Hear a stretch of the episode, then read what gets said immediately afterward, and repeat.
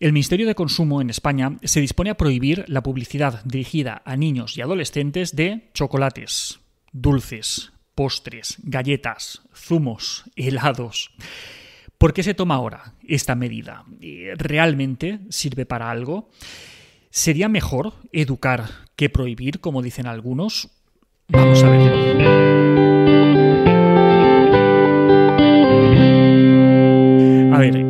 Que el gobierno no ha prohibido los donuts, ¿vale? Está regulando la publicidad de alimentos malsanos dirigida a población vulnerable, en este caso los niños.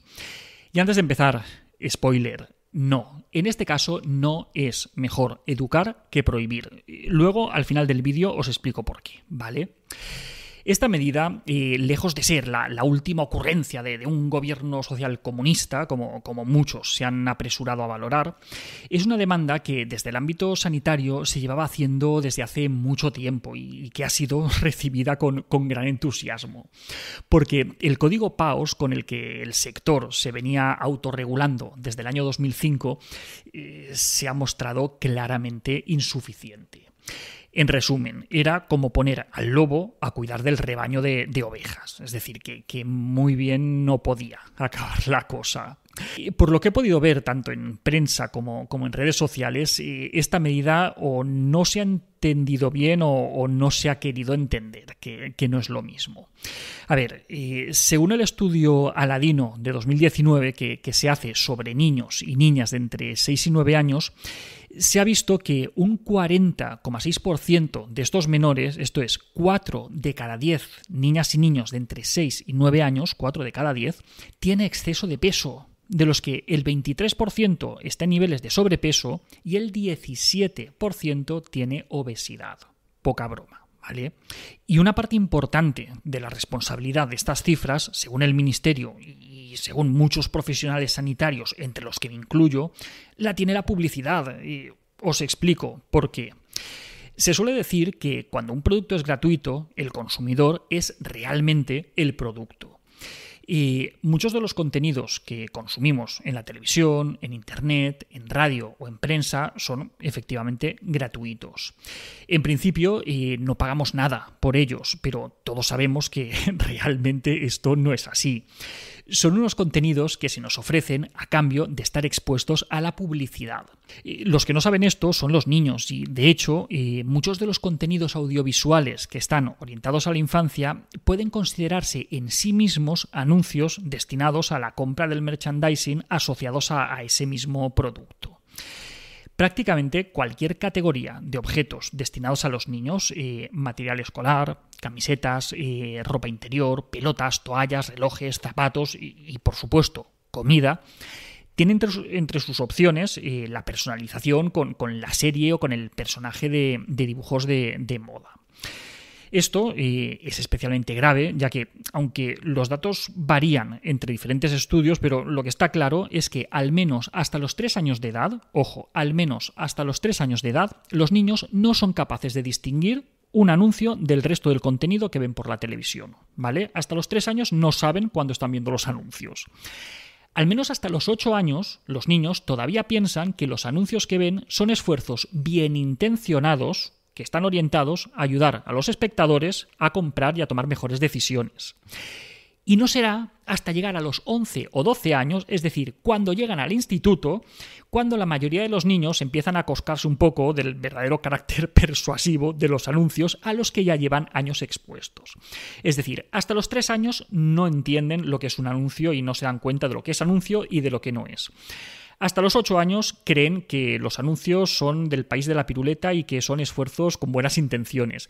Y hasta que no llegan al instituto no se dan cuenta de verdad de qué va la peli. ¿Vale? Eso sería el, resumen rápido.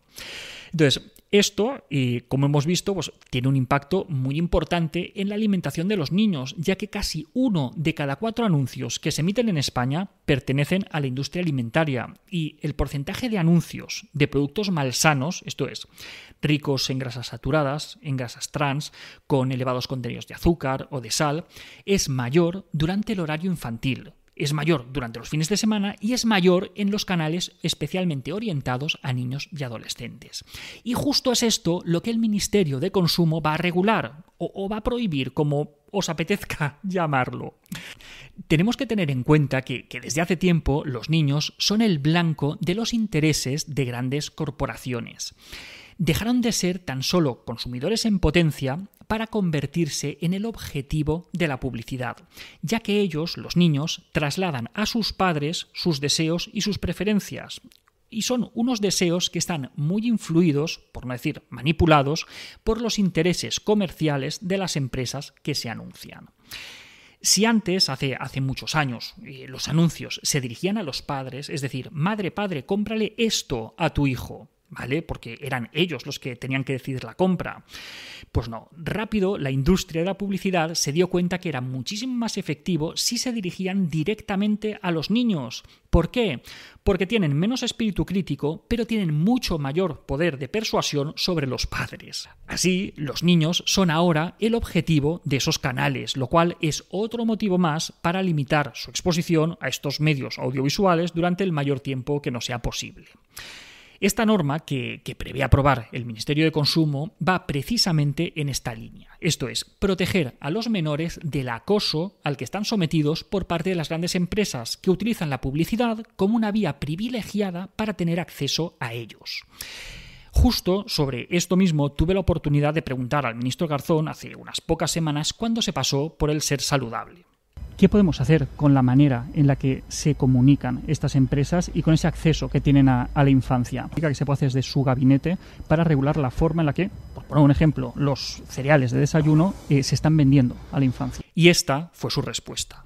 Pues el principal vector es sin duda alguna el tema de la publicidad, como bien ahí, lo teníamos, dicho, yo estoy totalmente. Nosotros estamos en esa tarea. Es una tarea eh, complicada porque el hecho de que no se haya producido hasta ahora no es por desconocimiento parece ser que tenía bastante claro qué es lo que iba a anunciar unas pocas semanas después. Pero aunque finalmente la norma salga adelante y sea tan ambiciosa como sería necesario, eh, no será suficiente, eh, porque no podemos delegar la responsabilidad en el gobierno. Nosotros, las familias, las madres y los padres, también tenemos que hacer nuestra parte y tenemos que tomar algunas medidas para reducir el impacto de la publicidad en nuestras criaturas. Una clave pues, sería evitar la exposición incontrolada a la televisión convencional. ¿Vale? La televisión de toda la vida en la que nosotros no controlamos qué es lo que se emite o con qué frecuencia. Un mal menor dentro de todo esto pues, sería que nosotros fuéramos quienes establezcamos qué, cuándo y durante cuánto tiempo ven los pequeños la televisión. En vez de encenderla y ver lo que echan, anuncios incluidos, pues es mucho mejor que seamos nosotros quienes lancemos directamente los contenidos mediante aplicaciones o, plataformas. Las conocéis todas, sabéis que hay gratuitas, de pago, de acuerdo. Así matamos dos pájaros de un tiro. Por un lado, evitamos los anuncios y por otro, minimizamos el enganche que favorece la programación televisiva, ya que unos programas se enlazan con otros de manera que es difícil alejarse de, de la pantalla. Ah, Vale, lo de que si es mejor educar o prohibir, ¿vale?